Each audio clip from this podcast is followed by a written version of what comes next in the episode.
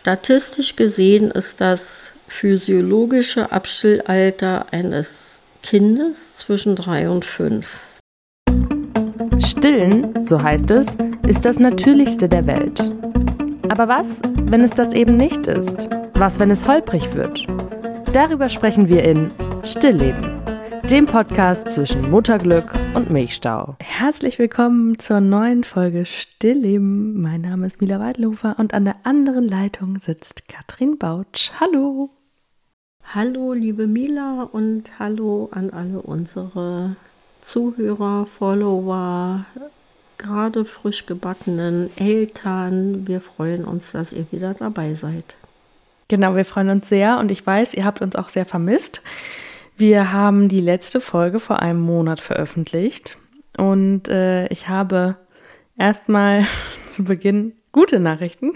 Das hier ist eine neue Folge. Es ist ein neuer Monat und die nächste Folge kommt auch wieder erst in einem Monat. Wir haben unseren Rhythmus ein bisschen verändert, weil sich viel getan hat, weil viel zu tun ist momentan und wir es in der letzten Zeit nicht so oft geschafft haben, uns zu sehen. Aber perspektivisch gesehen wollen wir das natürlich dann wieder öfter machen solange das so ist, kommt eine Folge im Monat. Mhm. Also dazu am Rande, Mila hatte ganz viel mit ihrer Familie zu tun und ich war eben halt auch noch mal zwei Wochen bei meiner Freundin an der Ostsee und deshalb hatten wir uns eine Auszeit gegönnt. Aber noch ein anderes Thema. Wir möchten uns ganz herzlich und vollem Herzen bei dem Ausbildungszentrum Laktation und Stillen dafür bedanken, dass sie uns als Sponsoren für zwei Staffeln zur Verfügung standen und uns unterstützt haben. Nur so war es möglich, diesen Podcast überhaupt ja, in, in den Äther zu bringen. Also noch Ganz einmal genau. vielen Dank. Ja, danke auch von meiner Seite. Und äh, in diesem Sinne auch direkt ein Aufruf. Falls ihr mit eurer Firma ähm, oder mit eurem mit eurer Idee gerne unseren Podcast präsentieren möchtet, dann schreibt uns doch eine Mail an stillleben.podcast@web.de. Falls ihr äh, ausgewählt werdet, weil ihr kodexkonform seid, können wir gerne darüber sprechen, ob sich da eine Ko Kooperation äh, in die Wege leiten lässt. Spread the word. Wir suchen einen neuen Kooperationspartner für die nächste Staffel und ähm, wir freuen uns über eure Nachrichten. So, viel Werbung vorab. Eigenwerbung.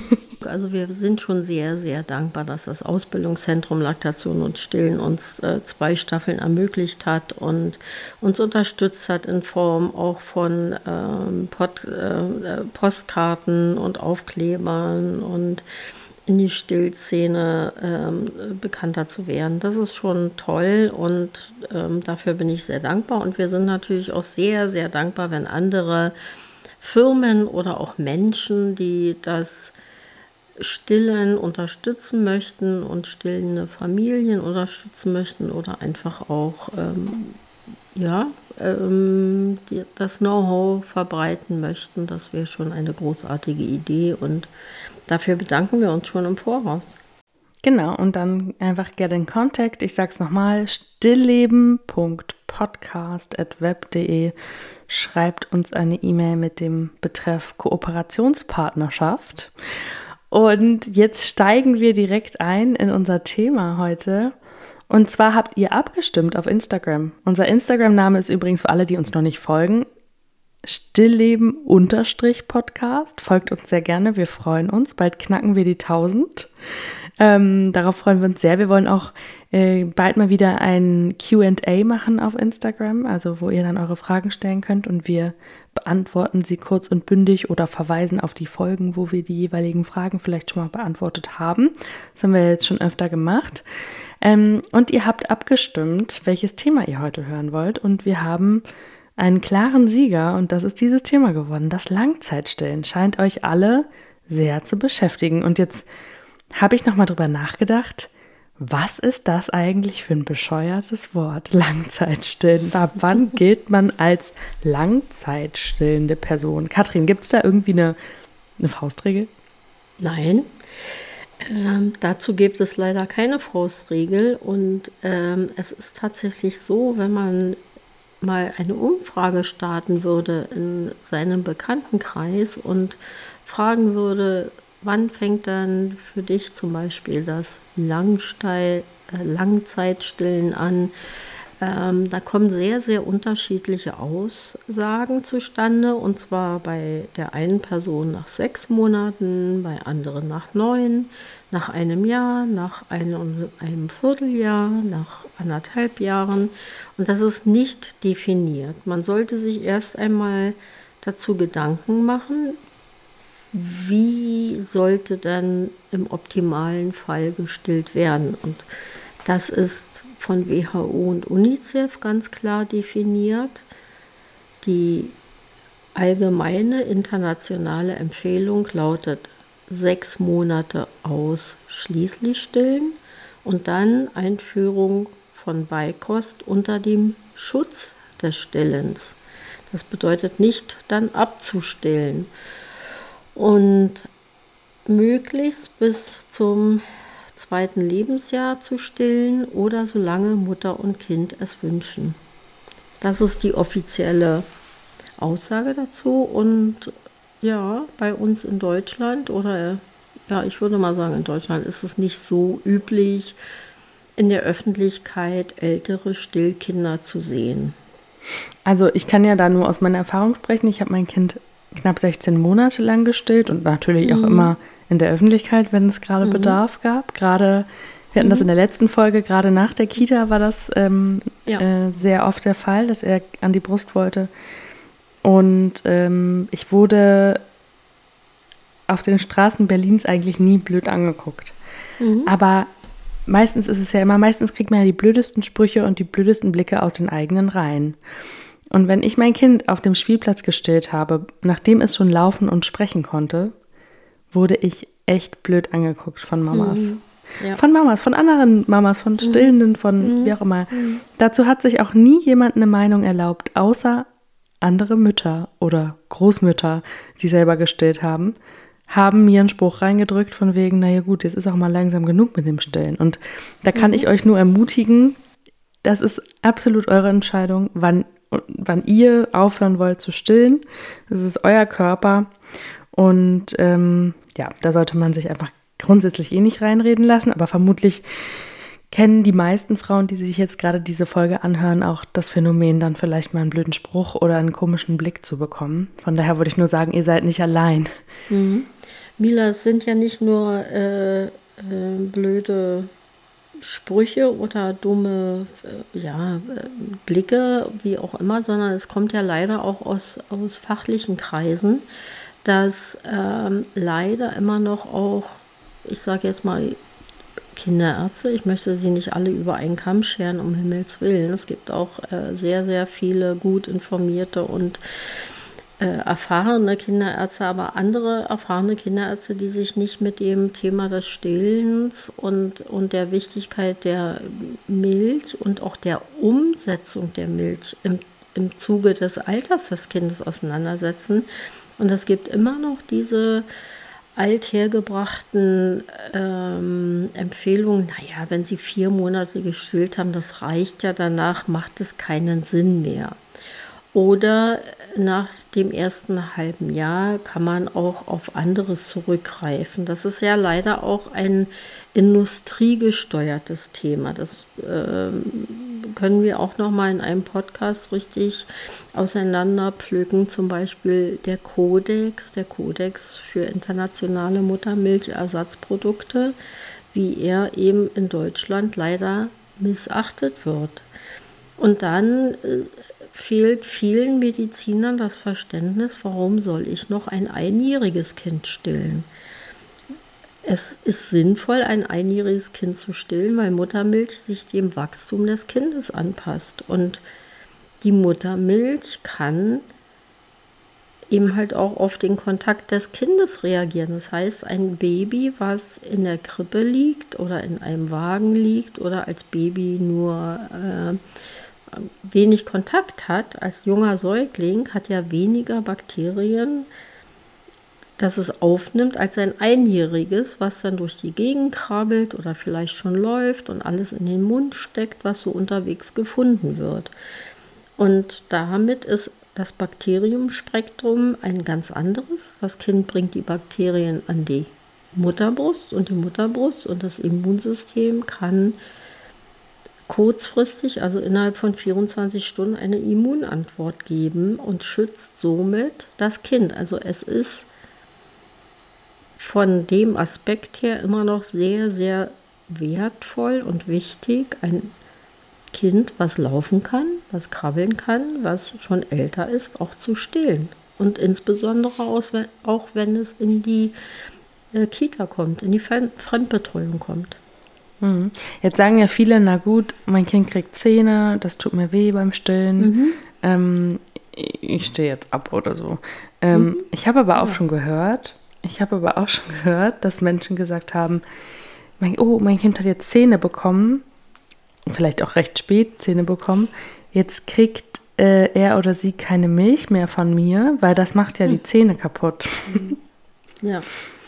Auch äh, wiederum eine, eine, kontroverse Diskussion ist, ähm, als allererstes muss man erstmal wissen, dass in der Regel äh, bei den Kindern die unteren Schneidezähne als erstes kommen das, ähm, also im, im, Unterkiefer und beim Stillen liegt die Zunge über der Zahnleiste. Und natürlich probieren Kinder sich aus, wenn was Neues im Mund los ist. Das spüren sie ja auch. Und das bedeutet also nach dem Trinken, ich bin jetzt satt, zufrieden, jetzt probiere ich mal aus. Ne? Dann ziehe ich mal die Zunge zurück und schau mal, was ich so mit meinen kleinen spitzen Teilchen da unten im Unterkiefer machen kann. Und das tut der Frau natürlich weh. Das tut der Mutter weh und äh, das muss man auch nicht mitmachen, sondern da ist dann schon die Interaktion zwischen Mutter und Kind gefordert und auch ganz klare Regularien, dass man sagt, hey Schatz, du kannst hier gerne trinken, aber ey, nicht die Zähne dabei haben, ne? Und dann muss man ihm halt reagieren, dass man sein Kind abnimmt von der Brust und sagt, nein, das geht nicht, das tut mir weh. Also es ist immer eine Interaktionsgeschichte, eine Kommunikationsgeschichte. Wie spiegel ich meinem Kind auch, das ist gut, das ist nicht gut, das tut mir weh, das möchte ich nicht. Meine Frage wäre jetzt tatsächlich, ähm, ob das denn schlecht ist für die Zähne des Kindes, nach dem Zähneputzen noch Muttermilch zu trinken. Weil ja auch Zucker in der Muttermilch ist. Ja, das Zuckermilch, äh, Entschuldigung, Milchzucker ist in der äh, Muttermilch, das ist richtig. Aber auch dazu gibt es äh, verschiedene Untersuchungen und das macht einen großen Unterschied, ob ich meinem Kind eine Flasche mit Prä- oder Einzelnahrung gebe oder ob ich mein Kind stille. Und äh, wir wissen aus verschiedenen Untersuchungen, dass die Muttermilch Stoffe mitliefert, die gegen den Karies wirken. Das ist also wirklich eine ganz andere Geschichte, als wenn ich meinem Kind äh, nach dem Zähneputzen einen Becher Milch reiche oder es noch äh, einen Joghurt essen darf oder eine Flasche trinkt an äh, Prämilch oder Einzelmilch, ne? also Säuglingsmilch. Das muss man wirklich auseinander äh, dividieren und wirklich auseinanderhalten und wir wissen durch Untersuchungen, wirklich randomisierte medizinische Untersuchungen, dass Muttermilch keinen Karies fördert. Auch, also nicht beim nächtlichen Stillen. Ne? Das ist ja immer wieder die Diskussion. Und das kann man sich ja auch weltweit ansehen. Also wir haben andere äh, Völkergruppen, äh, die anderes Lebens, ähm, einen anderen Lebensrhythmus haben, wo Kinder viel länger gestillt werden, die alle keinen Karies haben. Hm, genau. Ja, aber das wollte ich nochmal sagen, weil das oft irgendwie, ich habe das schon mal als Argument gehört und dann dachte ich mir so, ja, was ja, für Blödsinn.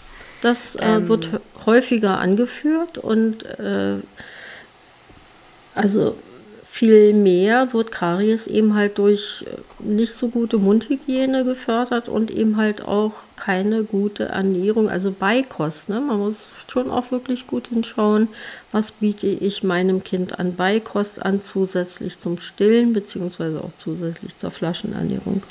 Hm. Jetzt ähm, habe ich mal geguckt, wie Frauen durchschnittlich, wie lange Frauen durchschnittlich ihr Kind stillen ähm, in Deutschland. Das war jetzt eine Studie aus 2016, also die ist natürlich schon sehr alt, aber ich denke mal, dass sich das, äh, also auch wenn man sich so die Schwankungen von 2000 bis 2016 anguckt, ist eine Studie gewesen vom Robert Koch Institut, sieht man, dass es relativ gleichbleibend kurz ist. Also, das ist nicht mal diesen, ähm, ja, diesen WHO-Gedanken vom ersten Jahr ausschließliches Stillen äh, oder ersten Jahr ähm, Beikosteinführung unter, unter dem Schutz des Stillens oder so erreicht wird, sondern die meisten stillen zwischen dem sechsten und dem achten Lebensmonat ab und greifen dann auf äh, Prämilch zu. Ähm, was sind denn die Vorteile des Langzeitstillens? Da kommen jetzt mehrere Sachen zusammen, Mila. Ähm, zum einen haben wir, da hatten wir ganz am Anfang unserer Podcast-Reihe äh, darüber gesprochen, dass Deutschland eine sehr, sehr schlechte Stillquote hat. Und selbst die Nationale Stillkommission in Deutschland, die ja in Berlin auch angesiedelt ist, hat festgestellt, dass mit sechs Monaten nur noch 12 oder 13 Prozent aller Mütter ausschließlich ihr Kind stillen. Wir wissen aber, dass Einführung vom Beikost unter dem Schutz des Stillens die beste Variante der Allergieprävention ist und die gesündeste Ernährung. Und Muttermilch sollte die Haupternährung im ersten Lebensjahr eines Kindes sein. Da, diese Ziele erreichen wir lange, lange, lange nicht. Ähm, das wäre auch nochmal ein gutes Thema für unseren Podcast, der so ein bisschen in die politische Richtung geht. Aber das Gesunde fürs Kind, das war ja die Frage, ist, es ist eine Art eigene Milch. Die Milch einer Mutter, einer Frau ist dem Kind zugeschnitten. Also uns Säugetieren, also wir sind keine Kälbchen, wir sind keine Schäfchen, wir sind keine Zieglein, wir sind Menschenkinder, wenn wir geboren sind und uns tut am besten unsere Art eigene Milch für die Ernährung gut, für unseren Stoffwechsel, für Organreifung, für äh, Gesundheit ins spätere Leben, Prophylaxen und so weiter. Also das kann man biochemisch auch äh, gut aufzeichnen und unsere Art eigene Milch ist die beste. Wir können keinen Walfischbaby mit der Milch einer, ich sage jetzt mal, einer Ziege ernähren. Das würde nicht funktionieren, weil der Walfisch viel mehr Fett braucht. Und andere Tiere brauchen, an, also andere Säugetiere benötigen andere Zusammensetzungen und unsere Menschenkinder benötigen eine sehr dünnflüssige, eiweißarme Milch. Und das kann kein anderes Säugetier liefern, außer der Gorilla zum Beispiel. Okay, das ist ja interessant. Also eigentlich könnte man, also könnte man am ehesten die Milch von einem Gorilla nutzen, ja. um ein ja, Baby genau. aufzuziehen. Genau. Ja, spannend, liegt ja auch nah, also mhm. evolutionsbiologisch nah. ja. Aber äh, trotzdem spannend, weil, na gut, also wir sollten, wir sagen das viel zu oft in dieser Folge, wir sollten dazu, mhm. dazu nochmal eine Folge machen. Wir sollten nochmal eine Folge machen zum, zum Thema anderem Milch. Ja und so war. Ja, gut, ja. egal. Ähm, was ich, worauf ich aber eigentlich hinaus wollte, Katrin, genau, diese Studie war auch allgemein aufs Stillen bezogen. Also nicht aufs ausschließliche Stillen, weil das haben wir mhm. ja schon mhm. ganz am Anfang gelernt, mhm. ähm, ist ja äh, mittlerweile in Deutschland wirklich sehr, sehr, sehr, sehr, sehr, sehr niedrig. Und selbst äh, ja. die Mütter, die nur ein einziges Mal ähm, ihrem Kind einen Löffel oder eine Spritze voll Prämilch gefüttert haben, vielleicht im Krankenhaus, gelten ja schon statistisch gesehen nicht mehr als ausschließlich gestillt, ja. also die Kinder. Von genau. daher, ne, man muss ja. das, muss man da vielleicht mal dazu sagen, weil ich dachte ja auch immer, naja, ich habe ja mein Kind ausschließlich mhm. gestillt. Mhm. Stimmt nicht.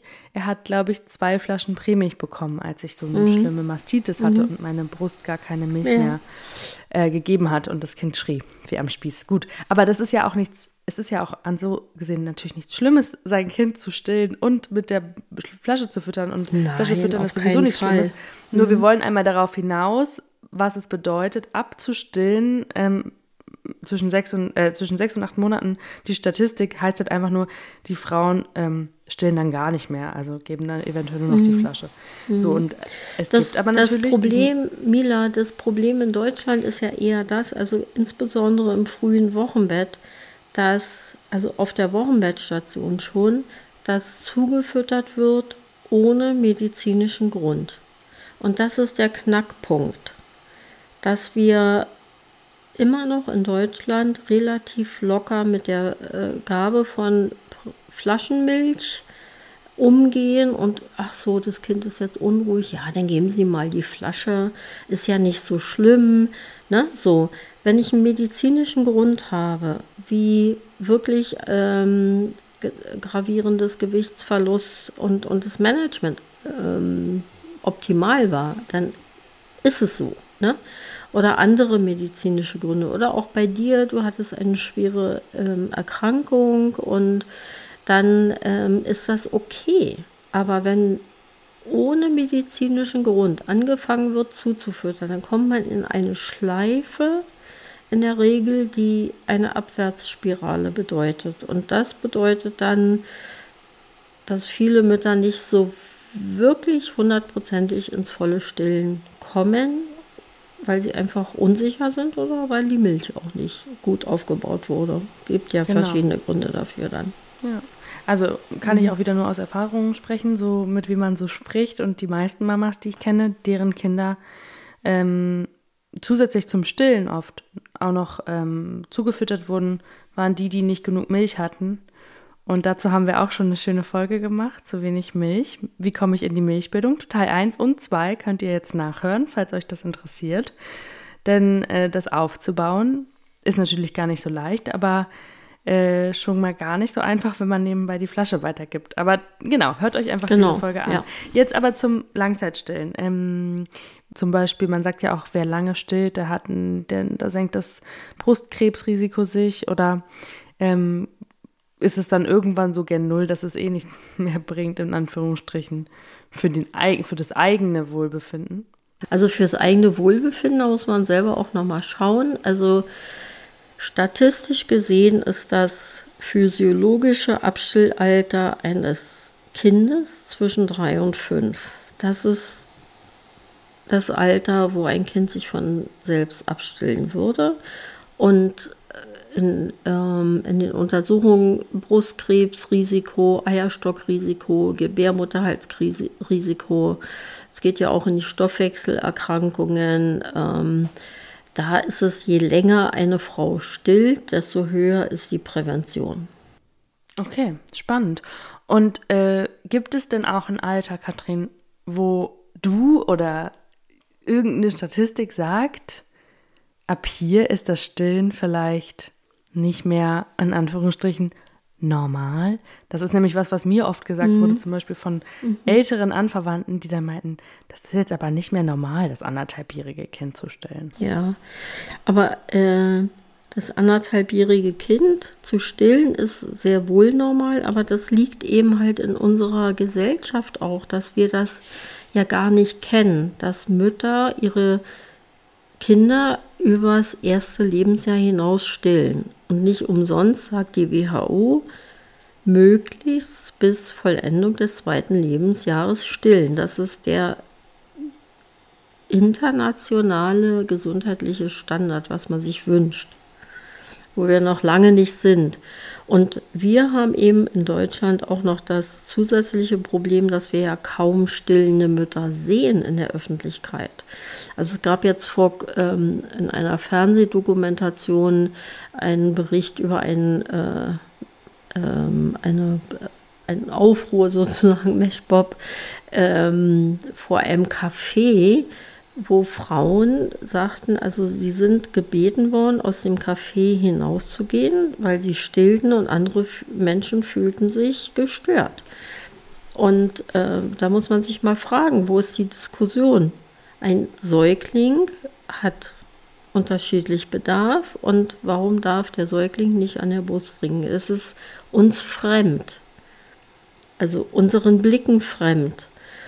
Und ähm, ich sehe Probleme, wenn, wenn es natürlich, wenn es missbraucht wird, wenn der Vierjährige noch an der Brust trinkt und die Mutter vielleicht das Kind ähm, benutzt, um gewisse Dinge zu entscheiden. Keine Ahnung, wenn der Vater eben halt äh, Kontakt haben möchte oder dass das Kind äh, auch über Nacht bleibt oder so. Ne? Da muss man einfach tiefer hinschauen. Aber in der Regel ist es so, dass Kinder gestillt werden möchten, dass es physiologisch gesund ist und dass sie so lange wie möglich Muttermilch erhalten sollten. Hm. Okay, du meinst jetzt in dem Fall, wenn die Eltern getrennt sind und die Beziehung der Eltern so zerrüttet, dass die Mutter das Kind nicht rausrücken will und dann. Okay, genau. Das ist jetzt ein genau. schwieriges Beispiel. Aber ähm, ich kann einen Punkt ganz gut verstehen. Also ich bin absolut dafür, das Kind überall zu stillen, wo es will und dem Kind das Bedürfnis zu erfüllen und auch der Mutter ähm, das Kind überall stillen zu können. Aber ich war auch immer dafür, dass mein Kind auf einem Spielplatz mit Wasser nackig rumlaufen ja. kann. Ich meine, es ist ein Kind. Genau. Ja. Bis ich gemerkt habe, warum ist mir das jetzt unwohl? Und es hat sich eine Sache geändert zu den 80er Jahren oder 90er Jahren, in denen ich selber Kind war. Äh, und zwar ist es die ständige Verfügbarkeit von Smartphones. Jeder hat sie permanent in der Hand. Mhm. Und ich weiß nicht, ob die Person, die mir im Café gegenüber sitzt, gerade eine SMS schreibt oder mich filmt, meine Brust fotografiert und das auf irgendeine perverse sexualisierte Plattform packt. Und genau das gleiche habe ich, wenn mein Kind am Strand äh, nackig rumläuft und in der unmittelbaren Nähe viele Menschen am Smartphone sind, habe ich nicht die Sicherheit, dass mein Kind nicht gerade gefilmt oder fotografiert wird. Und es werden ja auch oft Kinder dann wenn da andere Kinder spielen, zückt jemand das Handy und fotografiert sein Kind am Strand und meint es mit dem Hintergrund. Und seitdem ich das, also das ist jetzt natürlich, das sind zwei verschiedene Dinge, aber sie ergeben beide das Gleiche. Ich verstehe auch, warum Mamas sagen, ich möchte in der Öffentlichkeit nicht stillen, ich fühle mich damit unwohl, ich fühle mich beobachtet und ich ähm, halte das Ganze aus dieser Gesellschaft, ne, was du eben meintest, aus dem öffentlichen Stadtbild oder was auch immer raus. Das ist aber eine ganz andere Geschichte, da sollte man nicht mischen. Ne? Also einerseits hat ein Kind Recht äh, jederzeit und trinken dürfen und essen dürfen, wo es möchte. Und ich muss mich ja als stillende Mutter nicht mitten, ähm, mitten ins Restaurant setzen, in der Mitte und äh, mich komplett nackt machen und mein Kind stillen. Also es geht auch dezent, es geht ums Thema.